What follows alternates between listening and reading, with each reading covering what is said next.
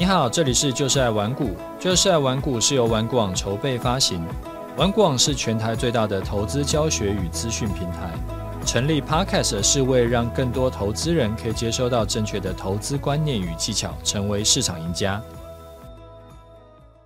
嗨，我是楚狂人，今天啊，想要来跟你聊一下投资心法，以及美债跟投资组合应该怎么搭配来做。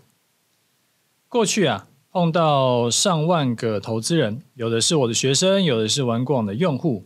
我发现很多人遇到共同的问题，就是他上过课、看过书、爬过资料，但是他的获利呢，就是不稳定。好一点的是，有行情的时候他可以赚一下，操作不顺的时候，哎，又赔回去。那惨一点呢，就是连有行情的时候他也赚不多，没行情的时候，他不只是。赔掉赚来的钱，他还会吃到本金啊！几年下来啊，这个财富就完全没有增长啊！积极一点的投资人，他就会说：“好吧，那我就继续找下一个课程来学，跟下一个老师来学。”消极一点的，就是直接放弃治疗了啊！我还是认真工作就好。投资赚大钱这件事呢，就跟我没有什么关系。所以这些人。缺的是操作技术跟策略吗？根本不是，因为他们都已经去上过课了，上过课起码他可以拿到一些策略嘛，所以他根本不是缺操作策略。那技术呢，其实也可以上课来学。所以如果他现在啊、上过课，然后看过书，还是赚不到钱，就代表说。他根本缺的不是操作技术跟操作策略，他缺的是什么？他缺的是把这些策略啊，把这些技巧串起来的底层逻辑，也就是心法。所以呢，我会在开了啊终极投资组合跟终极波段交易课程之后，我还是得要另外再开终极心法班。终极心法班呢、就是要教你。投资市场的底层逻辑，当你学会了投资的底层逻辑，你知道高手知道市场赢家是怎么想的之后啊，你用任何策略，你都可以赚多赔少，财富就持续累积。心法班呢、啊，就好像张无忌学会了九阳神功以后，后来不管是学乾坤大挪移啊，还是任何招式，他都可以快速上手。但是如果他没有先学会九阳神功，就直接上招式，那就只是花架子，他没有任何的攻击力，甚至还可能会伤到自己。所以心法学好，是你能不能成为市场赢家的关键。之后要学其他的策略呢，也都可以快速上手。那心法课我会教观念，好比说我常讲的多策略操作。就是我独创的操作心法。那很多学员呐、啊，学到多策略的观念以后，他就好像被雷打到一样。他学会之后，无论多头还是空头，手中的资产都可以持续累积向上。心法课呢，也会教操盘技巧。啊，这边教的技巧都是我自己的亲身经验，就是你在外面找不到，你 Google 不到的。例如说，我会教你如何去开发属于你自己的策略。你要考虑到哪些点，我就直接用我的终极波段策略来当例子来教。那这个东西你是不可能在外面任何地方找得到的。你甚至是要去找如何开发自己的策略的这个这个东西，你都找不到。何况是我是直接用呃我们过去多年来。有绩效的，确认是有效的策略来教你。再例如说，我会教你，好比说啊，为什么找量价齐扬的股票并不一定能赚钱？那要怎么样去修正才能够大幅提高胜率？啊，这一次的心法班呢，我是做成订阅制，每周呢至少会更新两篇以上的新的内容。那目前呢是预计分成七个系列。包含了像楚狂人操作技术，还有市场赢家策略，还有如何开发策略等等等等的。那随着内容增加啊，这个订阅专栏会越来越有价值。我会持续的调涨价格，不定期的调涨价格，所以说越早订阅越划算。如果呃你只要不停订，就可以一直用第一次订阅的价格看下去，涨价就跟你没有什么关系。所以说最好你是用一张到期日比较久的信用卡来订会比较保险。如果你是没有信用卡的，你也可以一次买一年。那一次买一年的话，会比每个月订再优惠一点点。终极新法班呢，现在已经开放订阅了，限时优惠订阅价每个月九百五，优惠只有十天到十月二十六号，隔天就会涨价。现在的价格呢，你就以后不会再看到了，我可以跟你保证。所以你务必要把握机会。早一天学会，你就早一天开始从市场捞钱。用上我的操作心法跟技术，你很可能一笔就赚到十年的学费。好，这个是第一个想要跟你分享的事情。第二个想要跟你聊的，是说最近我的 YouTube 频道不是开始做新的访谈节目吗？叫做《财富狂奔》。那这个很有趣哈，因为可以碰到不同领域的投资理财达人。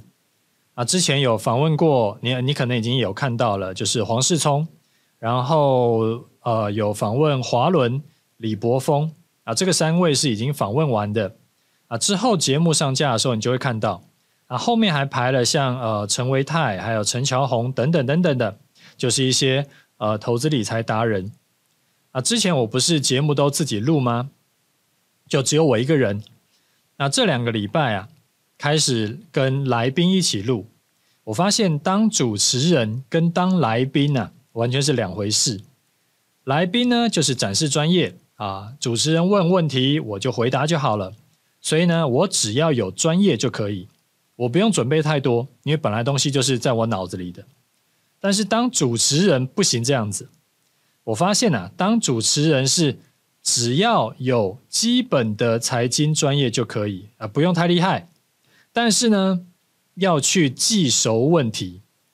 我之前在准备节目的时候，最担心的就是啊、我问了一个问题，等来宾回答完呢，然后呢，我就忘了下一个问题是什么，因为他不一定都是呃，就上一个问题的回答能够让我联想到下一个问题，有的时候是两回事的，所以我就得录节目以前呢、我就要先练习很多遍。不然会很容易忘记，当场就会尴尬，然后会卡到所有人的时间。因为以前我也没有当过主持人，所以这件事情呢，对我来说就很新鲜，我觉得还蛮好玩的。然后我发现呐，每次碰到的不同来宾，真的就是个性跟投资逻辑都完全不一样。有的人很健谈，还没有开录啊，就开始跟我天南地北聊。哎，我们第一次碰面哦，然后就哎突然好像变很熟的样子。那有的呢就很专注于等一下要呃这个节目要讲的内容，他就会来来回回细节检查，然后会跟呃制作人去去讨论是不是有什么问题要处理。然后操作呢也是很不一样啊，有的来宾是追求本多终胜，就反正我管他是怎么样增加本金的，不管是呃这个。投资部位成长，还是说投资部位持续加码，还是说我另外在疯狂的工作，然后来赚钱加码？那也有的人是会跟你讲说啊，我们要把握长辈股，只要就人生一一辈子啊，只要几次赚到那种涨一两倍、两三倍的股票就可以了。那为什么会想要弄《财富狂奔》这个新节目啊？因为我觉得让不同的投资达人来节目里面分享，是真的比较有趣。我老实说了，我是不太相信什么看 YouTube 就可以学到什么完整有效的操作策略跟心法，那鬼扯的。但是呢，我觉得看个开心，多学点东西也不是什么坏事。那我之前不是说我最近很忙吗？我已经讲了大概几个月了吧。那其中有一小部分的原因啊，就是我也在准备这个节目。那我妈她看了节目以后，就问我说：“哎，这个感觉内容有点多啊，你会不会太累了？”我一开始还不知道她什么原什么她什么意思。后来呢，她就说：“感觉我现在每周做很多事啊。”那我就稍微数了一下，才发现说似乎真的有一点多。我要顾两家公司嘛，然后要准备每次的 YouTube 主题影片，要升一集 Podcast，还要录两集的访谈节目啊，这个还不包括我要可能一两天我就会在 Telegram 跟 Facebook 跟大家哈拉，还有每周两篇的心法课程内容，而且这个只是算公司的事哦，啊，这就是公司 routine 的事哦，没有什么意外，如果突然有人要跟我提离职啦。突然有人这个要要干嘛干嘛啦，或者说有些人不开心啦，然后就有一些狗屁倒灶的事情还要去，就突发状况也要去处理。那除此之外呢，我每周至少呃这个重训四次，我依然是维持我没有少做。然后这时候啊，就发现哎，没列出来不知道，列出来才发现，这简直太疯狂了，这简直是我他妈的。已经是回到刚创业时候的工作量，所以最近啊，日子就过得非常充实，但是我觉得不是很健康。就这对我这个呃四十几岁的人来说，好像不太健康。因为刚创业那个时候是二十几，哎，二十几三十岁的时候，那时候可以这样弄，啊，都已经过了十几年了，我现在还这样弄，感觉不太健康。不过现在已经有大概抓到节奏了。之后会再持续调整优化。那讲到这个，我不确定我自己是不是有一点闲不下来的那个毛病。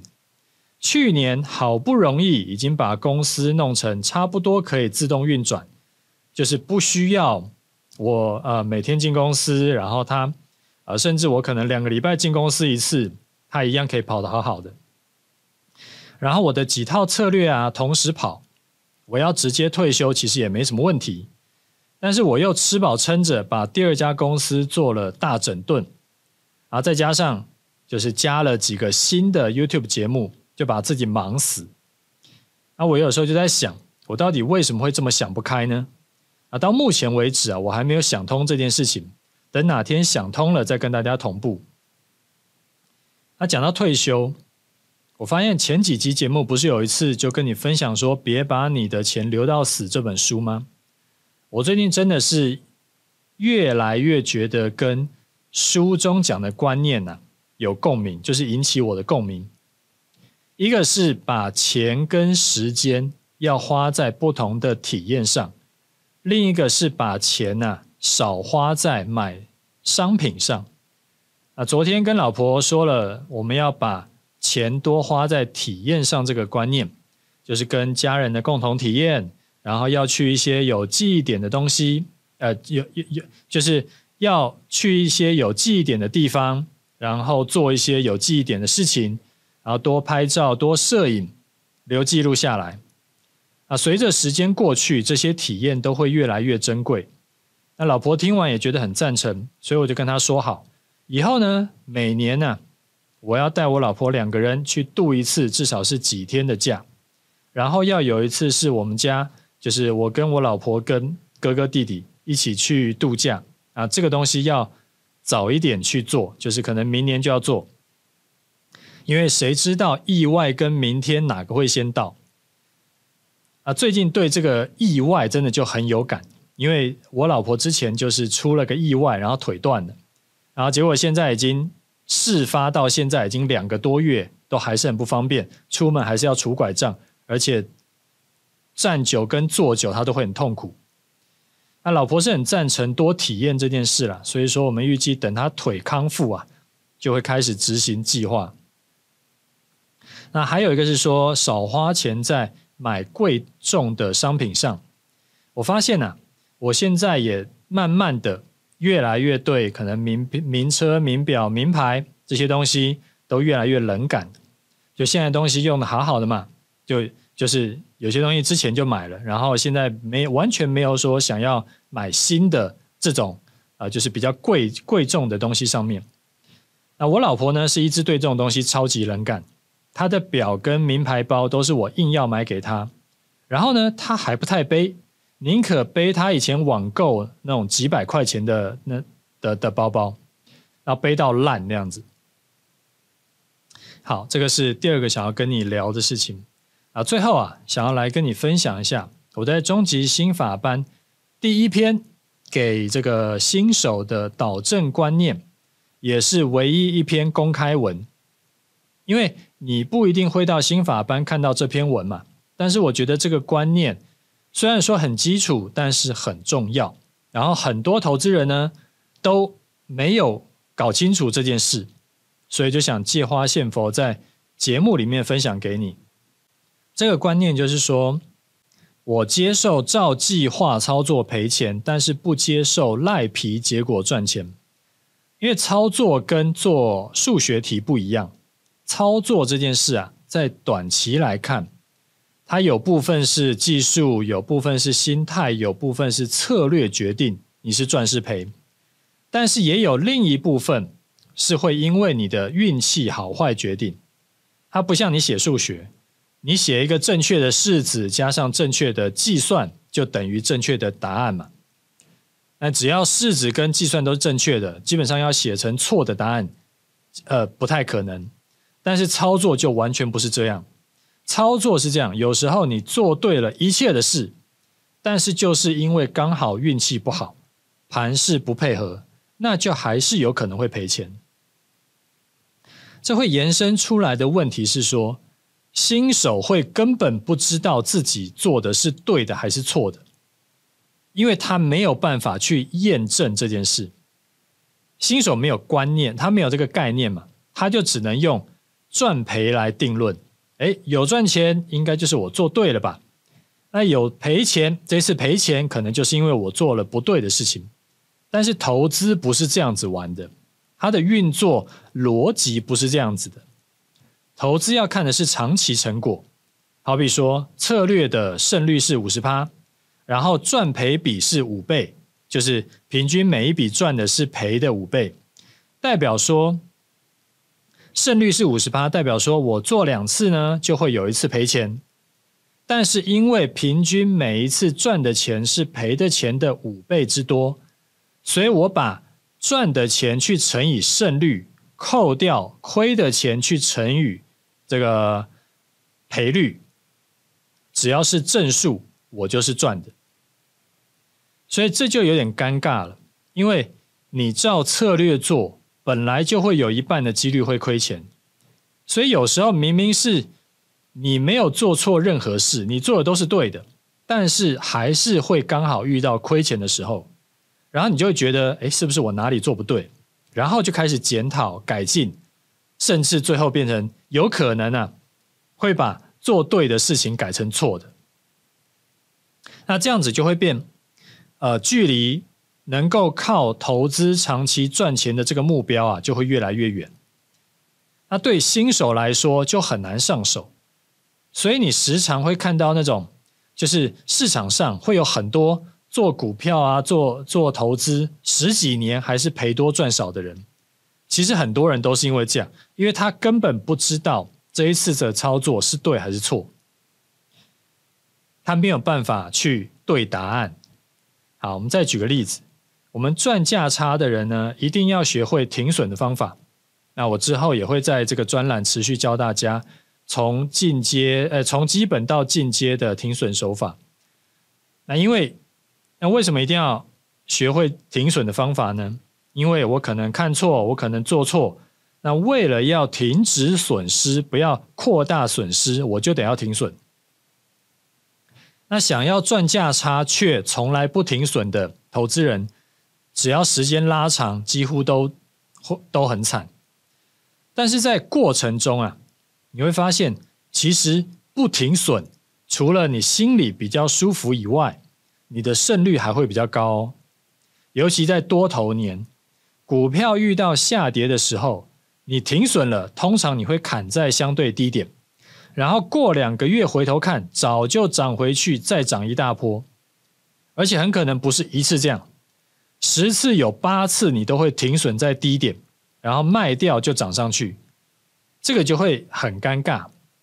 因为当你十次有八次是停损在低点，卖掉就涨上去，你确定你还能够坚持第九次、第十次继续跌破支撑就砍单吗？你一定很可能会就是迟疑一下，或者说想说，哎呀，这一次干脆赌一把好了。我干脆不要逢低砍单，而是逢低加码好了。然后如果运气不好，刚好你选的股票是买在历史高点附近，或者是你有开杠杆去玩的话，或者是你是做的是期权这种有期限、有期限的商品，就是你一定要结算这这种商品，你只要有一次没有涨回来，它是继续往下冲的，你就会瞬间重伤，甚至是归零，然后就毕业了。比较久以前的股票我们就不提了。这两年最惨的就是两三百块的这个航运股啊，就套死一堆人嘛。两百多块跌到四十几块，那不就跌掉百分之八十？跌掉百分之八十是什么概念？就是你要赚五倍才能回本，那基本上就是不可能的事情。所以给新手一个第一个观念就是投资啊，有赚有赔。所以按照计划赔钱是可以接受的，完全可以接受的。它就像你的手续费，你就把它当做是，就好像你每次交易你本来就会付手续费嘛。所以按照计划去赔钱，它的这个成本就是你的手续费。操作付手续费非常合理嘛。但是如果你原定计划是十趴停损，结果你竟然赖皮没停损。然后刚好碰上行情好，这笔单诶赚钱了，你并不应该高兴，因为行情不会永远走多头。二零二二年空头才过去没多久，然后那个时候这个很多股票都跌很多嘛，然后包含了我们像我们刚刚讲航运股跌掉七八成，也都才没过去多久而已。只要一碰到一次，一次就好，没有涨回来，那你就悲剧了。这就好像你玩俄罗斯轮盘，桌上有两把枪，一把里面有十分之一的几率有子弹会打你，另一把呢有二十分之一的几率有子弹会打你，你要选哪一把？哦，大家可以想一下，你要选哪一把？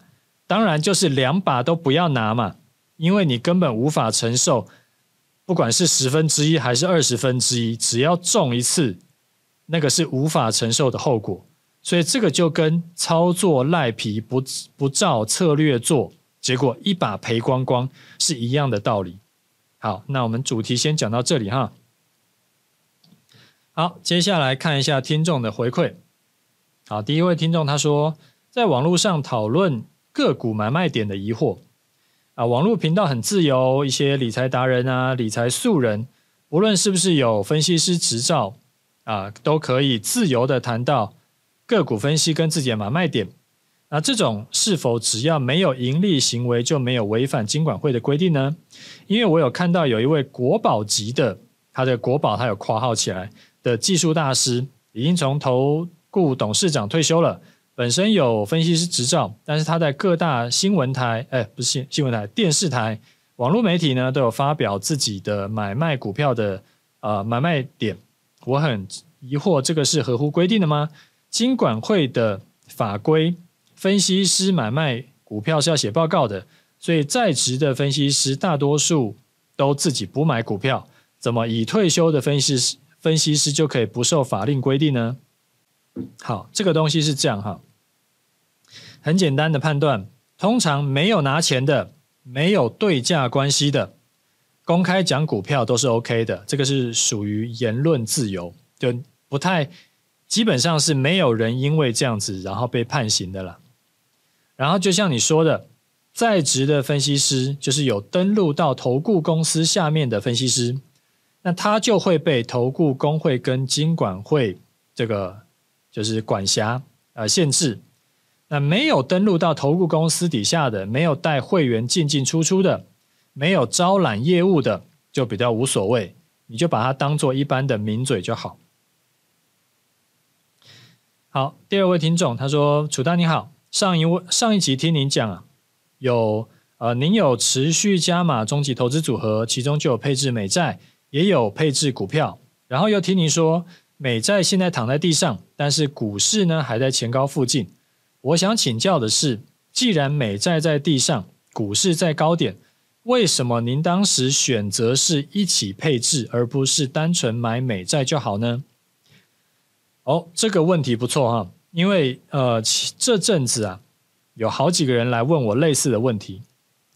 以股债相对的位阶来看，我的确是应该单买美债就好，甚至是极端一点，我可能应该把股票都出一出换成债券，换债券呢还要换长天期的，不要换中期跟短期债，因为长天期是跌比较跌比较多的嘛，这样看起来是最完美的配置。但是因为我没有办法预测未来，在地上的美债，我不能保证会不会再跌到地下室。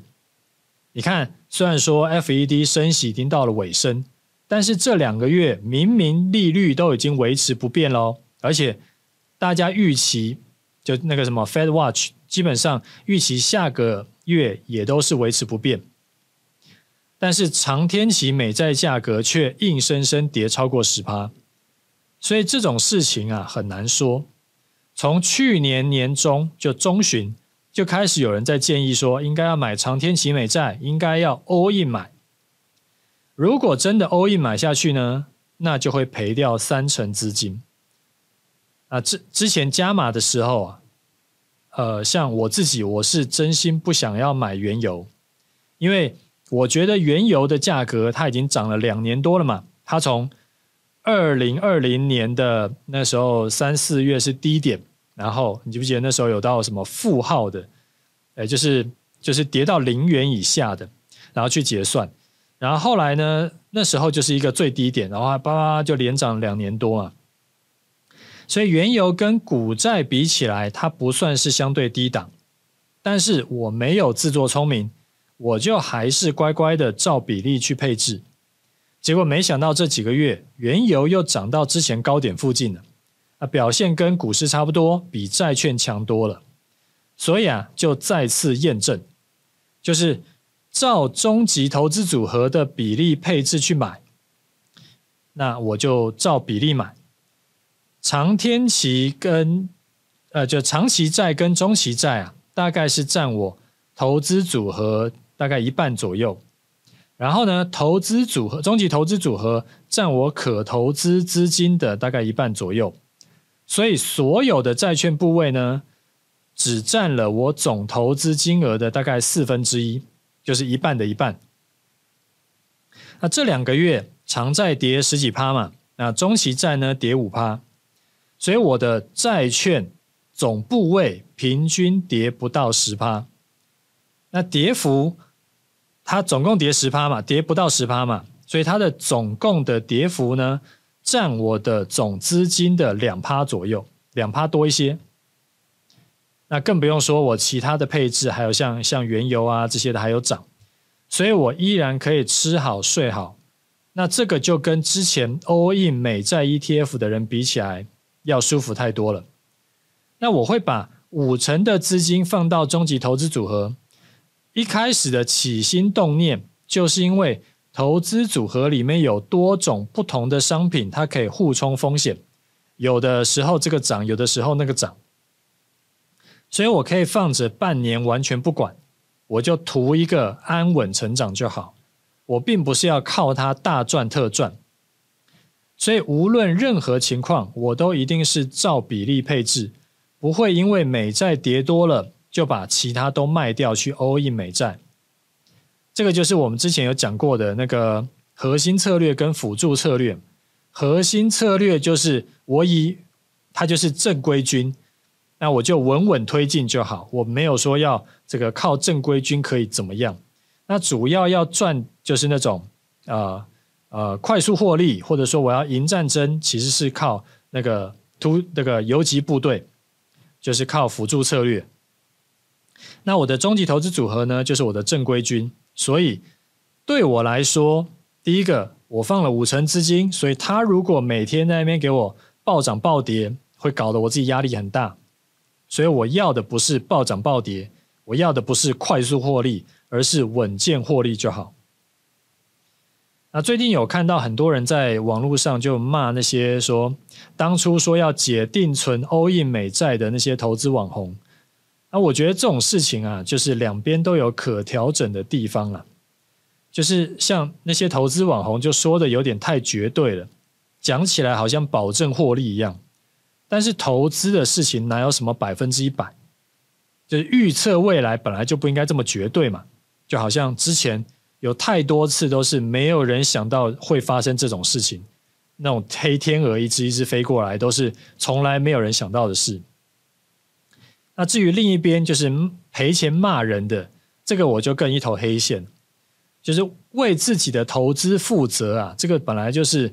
人生而为人，本来就应该要做的事情。身为一个成熟的成年人，本来就应该为自己的投资负责任嘛。那如果你赚了钱，你也不会分他；那赔了钱呢，又要去酸人家，那不是很奇怪吗？因为是自己决定要按下那个买进按钮的，那现在套牢呢，就跑出来酸人。我觉得这件事情真是蠢爆了，而且是非常不负责任的。那再提醒一次。金融市场啊，持续它就会持续变化。以前没有发生的事，不代表未来不会发生。就好像过去可能二十年或者十几年都是低利率嘛，那过去十几年都低利率，所以呢，股市的这个本益比都是相对比较高的。那未来会不会低利率？就是它可能不会低到零，它可能低到一趴两趴，甚至再高一点。如果利率不再是长期低利率，不再是长期零利率的话，股市的这个本益比也就会受到压缩。所以股市是不是还能够像过去一样，什么零零五零平均每年涨八趴啊？这个 S M P 五百每年涨十趴，这个会不会只有在过去十几年是这样？未来还会不会这样？其实这个都很难说。过去也没有，从来没有发生过什么连续三年债券负报酬啊。那现在就发生了，所以我们持续要去学习，持续去优化你的想法跟策略。就是你要在市场中想要持续捞钱呐，这件事情就是跑不掉的事情。就是你要持续迭代更新，要去滚动式调整，这个是本来就是应该要做的，因为。你在操作的市场，它也持续在变化嘛？你不可能想象说，呃，这个它持续在变化，然后你用同一招就吃遍天下，那个就很难了，基本上不太可，不太容易。好，最后我来聊一下这个最近的盘势看法哈。盘整区啊，走到地老天荒啊，之前连续四个交易日，台股呢往上涨了六百点。走到整理区间上缘就停住了。那接下来呢，碰到国际局势的变化，所以说就是什么开始打仗啦什么的，所以说这两天就在修正。我想大家一定都很担心，会不会最近又要走成像九月中那个时候，一个假突破冲高之后就开始连跌七百点。我前两个礼拜啊，有在我的 TG 频道跟 Podcast 节目都有讲，说最近做顺势交易啊。可以把这前几天当做一个 W 底，用我们在五月份那个时候示范单用的方法去做，就是分批进场，这样可这样子的话可以降低风险。但是真的是冲上去，我们有参与到。如果你有这样做的话，你会在十月三号的时候进场做多，到今天为止是账面上小幅获利，大概一两百点。那这是一个 W 底进场的点。然后呢，其实，在十月二号，它是另一个变化型的 W 底。十月二号收盘，它可以当做第二个 W 底的颈线，大约在一六五五零附近。所以后面如果收盘有突破一六五五零，隔天没有跌回来的话，也是可以进场做多的。那这两个都是 W，一个小一点，一个大一点而已。你是积极型的投资人，可以在满足 W 底的时候进场做多。跌呃停损的话，就是可以设为设跌破颈线。你这边会有点难想象我在讲什么，就是如果你纯粹用听的，那我有把那个图有画在我的 Telegram 频道里面，所以你可以去去看一下，就是我有画画出来那个框框啊，就是小 W 底的的是怎么样的，那没有这么小的这变化型的 W 底是什么情况，然后再来就是保守型的投资人。你可以把一六八零零当做盘整区间的上缘，有突破而且隔天没有跌回去的话，你就可以进场。那我也有在 Telegram 频道把它画出来，一六一六二零零到一六八零零的那个区间。那我原本是规划保守型，我们要走出今年这种大盘整的这种烂盘之外的时候，我们再进场就好。就是这种怎么说呢？今年的这个就是一个盘整跳另外一个盘整，再跳另外一个盘整嘛。那我这种盘整盘基本上做顺势交易都赚不到钱，所以我就本来想说啊，我们做保守一点的投资的话，呃不，这这不能算投资啊，就算赚价差算是投机啊。呃，就是等到跟今年的盘完全不一样的时候，这时候我们再进场就好。但是后来想想呢，这个可能有点不太，有点不切实际啊，因为不是每个人都可以这么耐得住性子，可以等这么久，好吧？那也没关系，我们就退而求其次，起码你要等突破这两个多月来一二六哎。不是一二六，是一六二零零，一六二零零到一六八零零之间的这个盘整区，然后你再进场。那这个跟要走出今年的大盘整区的差异在哪里？如果要走出今年的大盘整区啊，那就要走一大段，是突破今年七月高点以后再考虑进场。但那个时候呢，距离一六八零零可能又要再涨个六七百点以上，再加上一六八零零呢，它已经在九月十五跟十月十二都已经测试过，其实站不上去，就站上去以后隔天就跌下来。所以如果之后真的能够站上，就代表突破了之前两次的压力，就有机会继续冲高。那当然，这种东西就是有好有坏了。如果是突破了一六八零零做多之后呢，会需要面对七月份万七以上被套牢的很多人他的卖压。那现阶段是真的比较没有那种只有好没有顾虑的这种进场机会。其实操作就是这样，就是你要等一个比较好的机会，你就需要花时间耐心等。如果你不想等这么久，那就只好将就一点，没有这么好的机会也勉强进场。那这个东西没有什么对错，就是看每个人追求不同。像巴菲特就时常在讲的嘛，他不是有一个投资棒球理论吗？我之前有在节目里面讲过，就是我只打飞进我好球带的球，其他球呢我都不挥棒，因为投资跟你真的在打这个棒球是不一样的嘛。就是我可以十次不挥棒，二十次不挥棒，我也不会被三振。所以投资棒球理论就在讲这个东西。只是巴菲特有时候他等这种好球啊，他会等一等等好几年。你如果也可以的话，我就非常赞成你不要将就。